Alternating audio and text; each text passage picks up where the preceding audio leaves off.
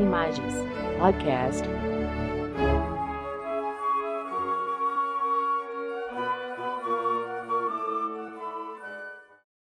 Estimados ouvintes, sejam todos muito bem-vindos a mais um episódio de podcast da Escola de Magistratura do Tribunal Regional Federal da Quarta Região. Sou o desembargador Márcio Rocha, atual diretor da escola, e em nome da Imagens agradeço a audiência. Hoje, de modo especial, a nossa colega, doutora Silvia Regina Celal Brolo, juíza federal da 11ª Vara Federal de Curitiba, fará a entrevista do professor da Universidade Federal de Brasília, Gabriel Jamur Gomes, que nos falará sobre o novo marco do saneamento básico, sobre várias perspectivas e, inclusive, sobre os aspectos ligados à competência da Justiça Federal sobre o tema. Não posso deixar de manifestar a alegria da Escola de Magistratura pela contribuição da doutora Silvia para o projeto de podcast da Imagens. Esse projeto da escola é um projeto democrático e aberto à participação dos colegas. Pelo teor do podcast de hoje, percebemos como é interessante quando um colega juiz federal, especialista em um determinado assunto, como é o caso da doutora Silvia, conduz uma entrevista, cooperando para que o entrevistado no curto espaço de tempo, nos passe a maior quantidade de informações e atualizações sobre o tema que domina. Colegas, procurem a oficina de podcast da imagem e gravem novos episódios para esse projeto, que é de todos. Lembro ainda que, como costuma ocorrer, na seção Saiba Mais foram ofertados vários materiais de leitura e subsídios de pesquisa para o aprofundamento do tema do podcast de hoje. Agradecendo o trabalho da doutora Silvia e do professor Gabriel Gomes para a gravação do podcast, desejo a todos um excelente episódio. Olá, nesse episódio da Imagens Podcast, nós estamos com Gabriel Jamur Gomes, que é advogado e professor da UNB, onde ele ministra para graduação e também o curso Direito do Saneamento Básico, que é um sucesso. Para essa próxima edição, é, as inscrições se esgotaram em menos de 24 horas. É, Gabriel, seja muito bem-vindo, muito obrigada por aceitar o convite para vir conversar conosco. Honrado com o convite é, e fico muito satisfeito da gente poder conversar nessa tarde, Silvia. Gabriel, para início de conversa, o que é saneamento básico? Bom, uh, nós podemos ter duas perspectivas a, a, a respeito do que, que vem a ser saneamento. O que, que é o conceito de saneamento básico? nós temos um conceito mais amplo, que é o conceito utilizado, por exemplo, na Organização Mundial da Saúde, que adota o saneamento como, abre aspas, o controle de todos os fatores do meio físico do homem que exercem ou podem exercer efeito deletério sobre o seu bem-estar físico, mental ou social. Fecha aspas. Esse é um conceito que relaciona o saneamento básico com acesso à saúde e com a questão da salubridade ambiental, ou seja, o controle ah, do meio físico, do meio ambiente, do qual o, o, a pessoa humana se situa, é, de forma a garantir o seu bem-estar físico, mental e social. É, porém, temos também no Brasil, que é o conceito normativo do que vem a ser saneamento, que relaciona o saneamento às atividades econômicas e compõe né, que o, o, o, conjunto de atividades econômicas que irão compor o que, vem a ser o saneamento básico. São basicamente quatro atividades econômicas definidas pela Lei Nacional de Saneamento Básico, pela Lei 11445 de 2007. A primeira, o abastecimento de água potável. A segunda, o esgotamento sanitário. Esgotamento é a atividade, né? A gente fala serviço de água e esgoto, mas na verdade é o serviço é de esgotamento sanitário. O esgoto é o objeto desse serviço. É, a atividade de limpeza urbana e manejo de resíduos sólidos e a atividade de drenagem e manejo de águas pluviais urbanas. É, em relação à reforma do marco regulatório do setor de saneamento, as duas principais atividades são as atividades de fornecimento, de abastecimento de água e a atividade de esgotamento sanitário. Essas atividades elas devem ser compreendidas uh, como um todo. Né? Uh, o, o, fornecimento de água não é só a captação ou o tratamento de água, mas é desde a captação, passa pelo tratamento até a, a, a água chegar, a água potável chegar na, na unidade uh, consumidora ali do usuário.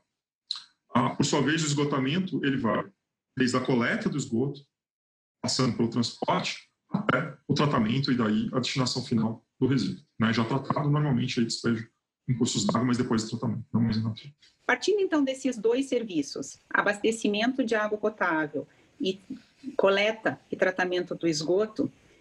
Você sabe me dizer mais ou menos o percentual da população brasileira que tem acesso a esses dois serviços? Veja, esses dois serviços, o, serviço de, de, atendimento urbano de água, né, o abastecimento de água, é, nós temos um percentual alto de atendimento no Brasil, é relativamente alto, 92%, quase 93% é, da população brasileira tem acesso à água potável é, de alguma forma, né, ao serviço público de, de abastecimento de água. É, porém, o maior desafio no Brasil hoje é, se relaciona é, não apenas à coleta, mas também ao tratamento de esgoto. Né? É, no Brasil, hoje, temos um índice de esgoto tratado em relação à água consumida de apenas 46,25%. Né? O, o, índice de coleta ele chega próximo de 60%, 58% na verdade, mas tratamento de esgoto no Brasil ainda é muito deficitário. A gente falta muito ainda chegar à efetiva universalização dos serviços. Bom, ainda para início de conversa, como a gente aqui está falando para na escola da magistratura da quarta região e, e a gente está falando dos serviços de saneamento básico, qual a relação disso com a jurisdição federal, que está lá no artigo 109 da Constituição?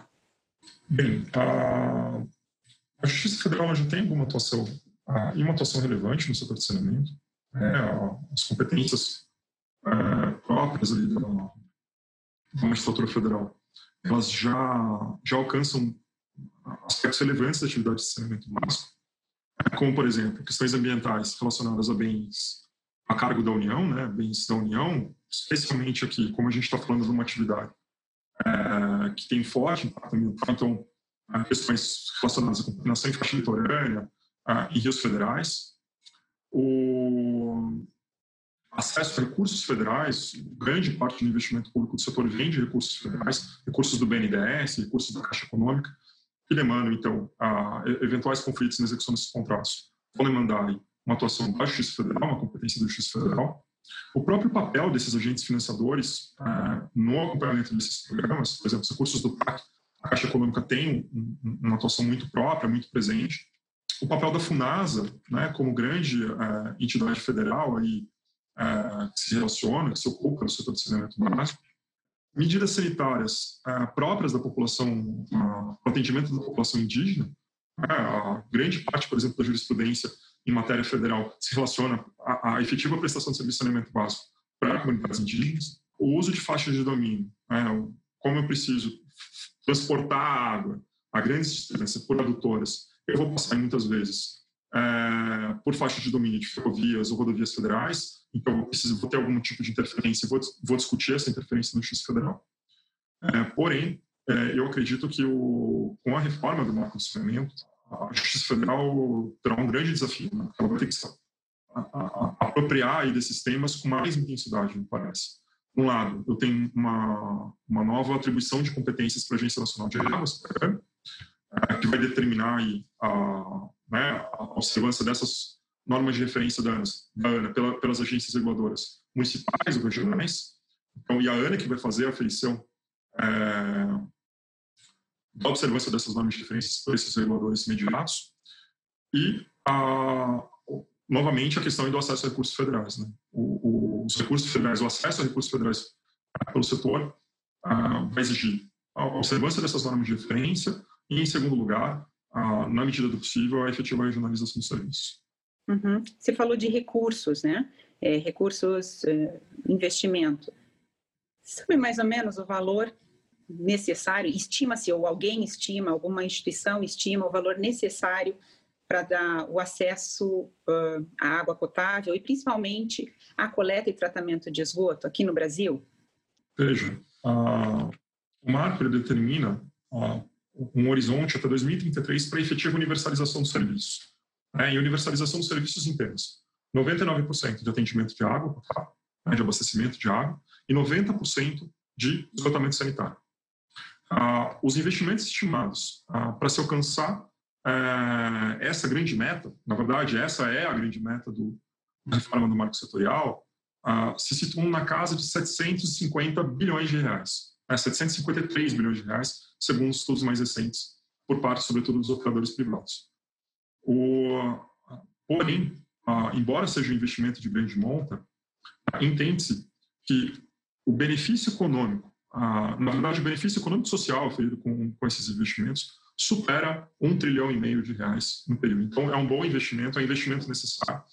Estou falando aqui, na verdade, de acesso a, a, a direitos fundamentais sociais e, direto, e, e, acesso ao direito humano ao meio ambiente, um meio ambiente sustentável. Então, a, não bastasse esse acesso a direitos fundamentais, é determinado pela própria Constituição, mas tem um benefício econômico da sociedade brasileira como um todo com a realização desses investimentos. Esse benefício seria assim, digamos, é, o que se deixa de gastar em saúde pública, talvez isso? Por exemplo, ah, eu tenho uma queda, existem diversos estudos que demonstram uma queda abrupta da, das doenças ah, de veiculação hídrica com a, ampliação aí dos investimentos em saneamento básico. Com isso, um, uma menor utilização de recursos públicos do Sistema ah, Único de Saúde para o atendimento dessas doenças. Então, esse, por exemplo, é um tipo de benefício que seria bem relevante, bem significativo nesse caso. Mas eu tenho outros benefícios, como, por exemplo, uh, em faixas litorâneas, em cidades litorâneas, uma melhora do turismo, com, uh, praias mais limpas, mesma coisa para o turismo no interior do país, com rios limpos, obtenção de mais recursos por meio aí de arrecadação tributária, dentre vários outros aspectos. Esse conjunto de benefícios econômicos, de acordo com esses estudos, uh, apontam aí para benefícios que superam aí um trilhão e meio de reais período. É, bom, a gente está falando então do novo marco do saneamento, né?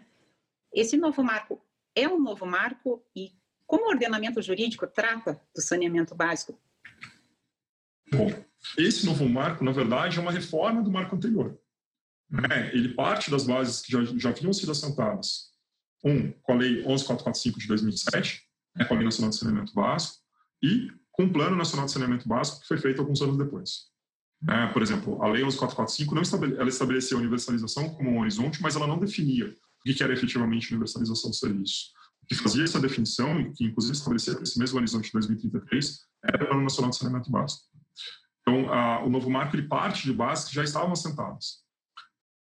Eles, porém, e com maior profundidade do que, do que essas bases, a estruturação do sistema é implementada sobretudo a partir do final dos anos 60 e ao longo ali da década de 70 com o Planasa, Plano Nacional de Saneamento, em que formou uma estrutura setorial baseada em grandes operadores estaduais, prestação pública municipal, com recursos públicos. Né? Então tem uma, uma, estruturação pública do setor.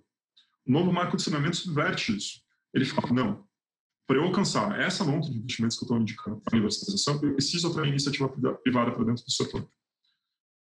E além disso, eu preciso estabelecer mecanismos regionais de prestação de serviços, em fazer a, a, a prestação de serviços não mais por operadores municipais unicamente, mas sim por prestação regional e não mais centralizado em grandes estatais uh, estaduais como a gente tem hoje, como grandes empresas, como Sanepar, estabelece, etc.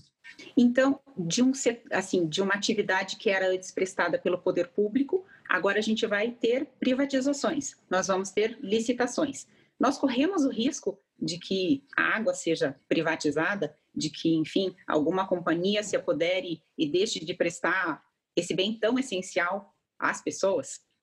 Veja, é, me parece um equívoco a gente falar em privatização da água por conta do, do novo marco legal, por conta do, do ingresso dos agentes privados do setor. Né? Eu estou falando, na verdade, de uma prestação privada do serviço.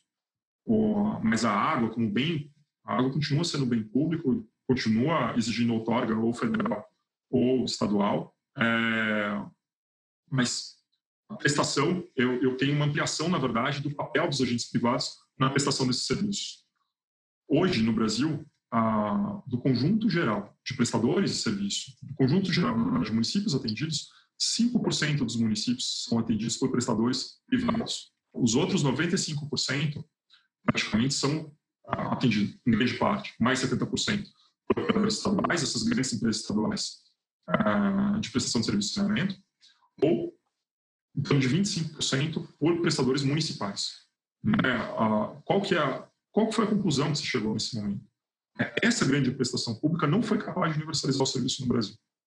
Embora a gente tenha, claro, nos grandes centros, nas partes mais ricas da cidade, efetiva prestação tanto de abastecimento de água quanto de esgotamento sanitário, mas eu tenho uma grande desigualdade, tanto social, na mesma cidade, eu tenho regiões normalmente periféricas de baixa renda que não têm acesso a esse serviço, ou regional. Né? Eu tenho na região norte e na região nordeste ainda grande déficit na, na prestação de serviços. Então, a solução adotada pelo legislador nesse caso foi atrair esse investimento privado, atrair esse capital privado para conseguir a efetiva universalização. Mas isso não significa uma apropriação privada da água como bem público. Tem, um privado que tem o dever daí de prestar. E para ele conseguir essa efetiva prestação, eu vou precisar de mecanismos de controle, né? A lei prevê tanto mecanismo de controle social, então é importante o papel da comunidade, o papel da população na fiscalização efetiva desses serviços, uh, quanto também a regulação por parte de agências reguladoras municipais uh, ou regionais, obedecendo aí essas normas de referência da Agência Nacional de Águas. E, além disso, claro, dos mecanismos de controle tradicionais, né? o Ministério Público, o Tribunal de Contas, é, todos esses grandes agentes aí que tratam do controle de políticas públicas. É porque, então, a gente fala de licitação, de contratos administrativos, de investimentos a longo prazo, porque devem ser, são, são grandes, são somas voltosas, e nós falamos numa meta que, enfim, de universalização, que é muito é, ambiciosa, porque é universalizar o atendimento que não foi feito, enfim, em várias décadas. A questão é, são contratos longos. Como essa fiscalização vai acontecer? Para a gente não chegar lá em 2033, você mencionou, e a gente fale, puxa vida, esse prestador de serviço não fez nada. Entende? Como, são, é, como se dá essa fiscalização? Primeiro, eu preciso de projetos bem, bem estruturados. Né? É um desafio agora do poder público, todo o poder público agora está com esse desafio imediato à sua frente. A estruturação desses projetos. Né? Ter um processo de reflexão prévio, um devido alinhamento com o planejamento municipal, regional e nacional, ensinamento básico, um alinhamento com o planejamento urbanístico uh, e hídrico da, dessas concessões, né? dessas futuras concessões. Uma adequada estruturação de contratos. Eu preciso de contratos bem estruturados, contratos que se mantenham rígidos ao longo do tempo, né? contratos que, se, que, assegurem a sustentabilidade é, de longo prazo desses projetos. Eu acho que o, o, uma grande falha que a gente tem ainda hoje no Brasil, e, e fazendo, claro, minha culpa é, também na advocacia, mas é, dos órgãos de controle, até mesmo do judiciário, em grande medida, é, é tentar aprender esses contratos, entender esses contratos como meros contratos de desembolso, né, que é os contratos da Lei 866 enquanto na verdade estou trabalhando com contratos de longo prazo. E a mutabilidade desses contratos é inerente a eles. Para quê? Para que se consiga estabilidade nessas relações jurídicas por uh, longo espaço de tempo. Eu não consigo fazer um investimento em universalização do serviço da noite para o dia. Esse investimento ele demanda né, décadas de execução e décadas de maturação. Eu preciso ter um retorno desse investimento. Mas senão eu não consigo ter iniciativa privada. Então, eu preciso de uma adequada estruturação desses contratos. Como elemento final, uma adequada regulação desses contratos no momento posterior. Uh, eu preciso poder vir acompanhamento deles. Então, você falou da universalização. A universalização é uma cláusula essencial dos novos contratos de saneamento básico, né? Essa cláusula essencial, ela vai se aplicar também, ela também é exigível aqueles 5% de prestação privada aos quais você se referiu? Já é aplicável sim. àqueles contratos? Sim, na verdade, sim. É, eu vou ter um regime de transição em relação a isso. Eu tenho contratos, por exemplo, que têm, têm vigência já há 20 anos, né, contratos firmados ali no final da década de 90 e início dos anos 2000, que eles tinham metas de universalização menos ambiciosas, 70%, às vezes 60%, depende do déficit inicial do contrato. Eu vou precisar relevar esses contratos por meio de aditivos que assegurem a universalização dos serviços e implementar, por meio de mecanismos de equilíbrio financeiro, o ajuste das suas cláusulas. Ou eu vou ter um ajuste tarifário, ou vou ter uma extensão do prazo contratual. É, existem diversas saídas é, estabelecidas pela Lei 8987 de 95 que permitem aí a, a, a readequação desses contratos. Eles precisam ser readequados para a universalização, precisam criar essas metas aí a 100%, ou a estabelecer mecanismos alternativos para que o poder público assegure a universalização naquela determinada região, naquela determinada concessão. Por exemplo, é, firmar um segundo contrato, uma, uma, por exemplo, uma PPP na a, a prestação de serviços de esgotamento. Essa PPP vai ficar exclusiva para realizar os investimentos ali necessários para se atingir a universalização do desenvolvimento. Então, ou ah. o próprio poder público fazer a prestação direta desse serviço. Uma coisa que foi bem debatida, pelo menos no curso, no seu curso do qual eu participei, é o artigo 16 da Lei 14026, né? Essa que atualiza o marco legal do saneamento. Você pode explicar um pouquinho o porquê do artigo 16 e o que fundamentou o veto a esse artigo, que permanece o veto, né? Claro. Não caiu. Não, não caiu. O, o artigo 16, ele basicamente estabelecia um regime de transição para os contratos de programa. O que, que vem a ser esses contratos de programa? É, é, hoje eu tenho uma grande, é, uma grande prestação de serviços por esses operadores estaduais, né? ou departamentos públicos estaduais, eu só ter um caso na região norte do país, ou grandes empresas estatais, sociedade de economia mista, etc., que uh, vão fazer essa prestação de serviço em âmbito estadual. Por exemplo, a Samesp, no caso da Cinepar. Eu tenho um, um, uma relação entre município e Estado fundada num contrato. Não é um contrato de concessão per se. É um contrato denominado, na verdade, várias figuras contratuais, termos de parceria, etc., mas que uh, se intitulam como gênero contrato de programa. Porém, existem diversos casos que esse contrato de programa ou não existem, ou eles já estão vencidos há muito tempo, mas o Estado continua prestando serviço naquele dado município.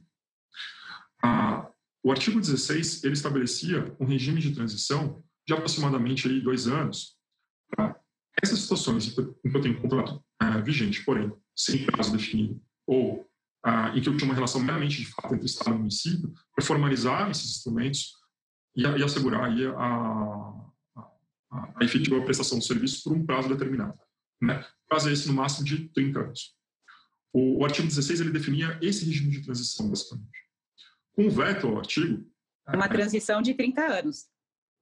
Uma transição que poderia ser de até 30 anos. Não necessariamente 30 anos, mas estabelecia um prazo máximo de 30 anos para isso sem possibilidade de renovação. Por um lado, esse, esse dispositivo era positivo, porque ele dá maior segurança jurídica para essa nova estruturação do setor. Mas, por outro lado, um aspecto negativo e bem negativo, e foi esse efetivamente o fundamento do veto, ele permitia interpretar que esses contratos poderiam viger por um longo período, dificultando aí efetivamente o ingresso dos agentes privados do setor. Né? Então, o veto é, possui como um aspecto muito positivo reforçar a sinalização para a atração desses investimentos privados.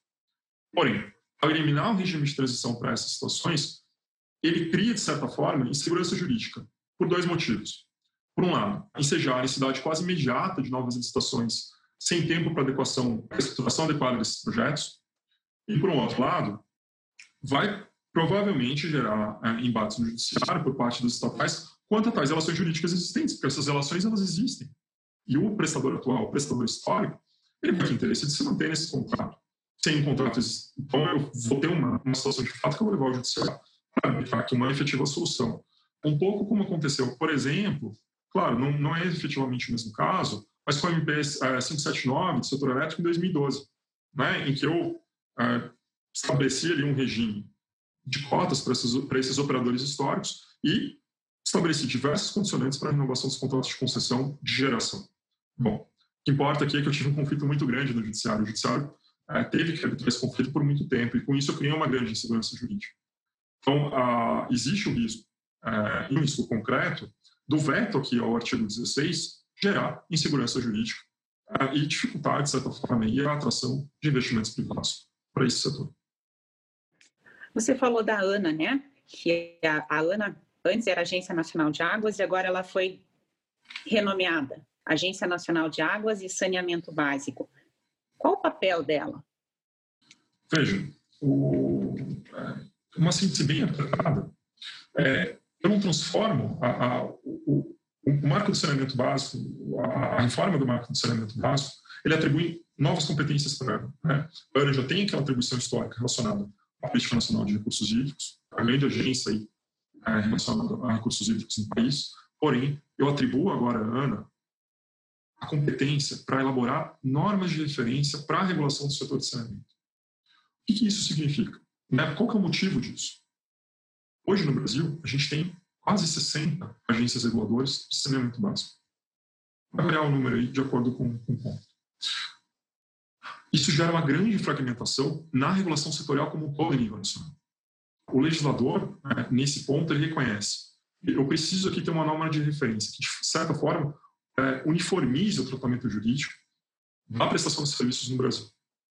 Eu vou atribuir isso a Só que eu tenho um problema. Eu tenho a competência municipal é, para a prestação local desse serviço. É, os municípios são aqui os grandes titulares do serviço. Eu não consigo transferir a, a, regulação desse serviço de forma imediata para a Agência Nacional de Águas. Não preciso, não consigo federalizar a competência para essa regulação. E a ANA não teria, evidentemente, perna para conseguir é, regular e fiscalizar esse serviço, ele é em todo o país. Cada cidade tem ali o seu prestador.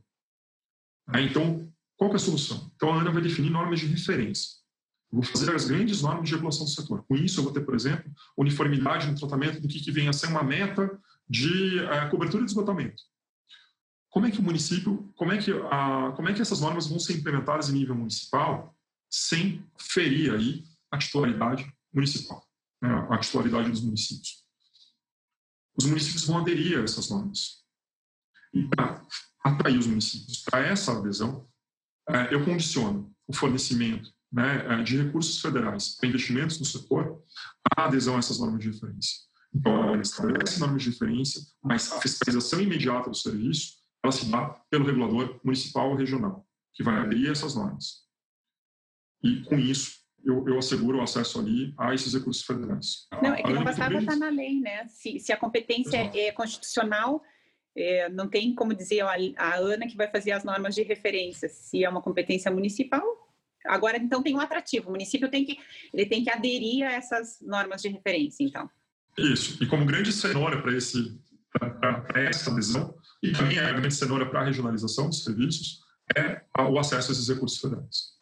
Uhum. É, que são os recursos necessários. É, é, se tem um ente federativo que tem recursos para investir em ampliação em, é, em saneamento básico, é o governo federal. É, ele é o grande, o grande banco, aí, por, por assim dizer, é, dos recursos necessários para a universalização do setor.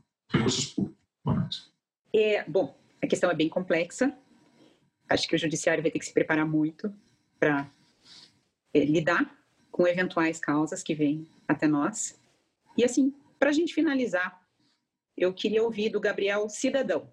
Gabriel, com esse novo marco legal, com essa atualização do marco legal do saneamento básico, você está otimista? Você está pessimista? Você está cauteloso? E por quê? Veja, ah, eu só, tenho, ah, eu só posso ser otimista. Ah, o cenário que a gente tem hoje no Brasil, que é o cenário que a gente tem hoje nos últimos 40 anos, mais de 40 anos, 50 anos quase, não funciona. É, era necessária uma grande mudança. E essa mudança, me parece que foi tomada com um novo marco de saneamento. Então, uh, eu só posso estar otimista. Acho que a gente tem muito a crescer no país, eu acho que a gente precisa resolver as nossas desigualdades internas, tanto sociais quanto regionais, e para isso uh, era necessária uma, uma, uma, reforma setorial relevante, como a gente já teve em vários outros setores econômicos, que foram muito bem sucedidos. Setor de telecomunicações, setor de energia elétrica, etc. Então, a, a, atração desse investimento privado, uma maior profissionalização da, da regulação do setor, a, a, redução da insegurança jurídica insta a, a, prestação de serviço de saneamento é, básico, sobretudo em nível municipal, então tem muitas trocas de gestão, eu tenho dificuldades, inclusive de capacitação de corpo técnico, né, de manutenção desse corpo técnico, etc. Eu acho que o novo marco ele, ele traz um novo horizonte né, é, e um, mecanismos efetivos aí para se alcançar esse novo horizonte.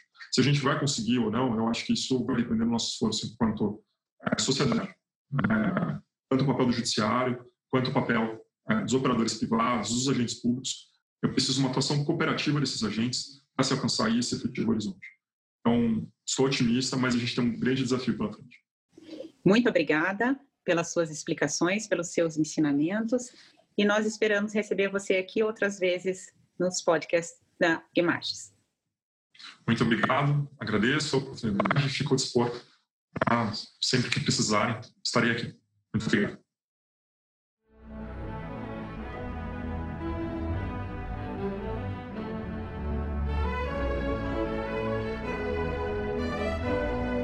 Imagens. Podcast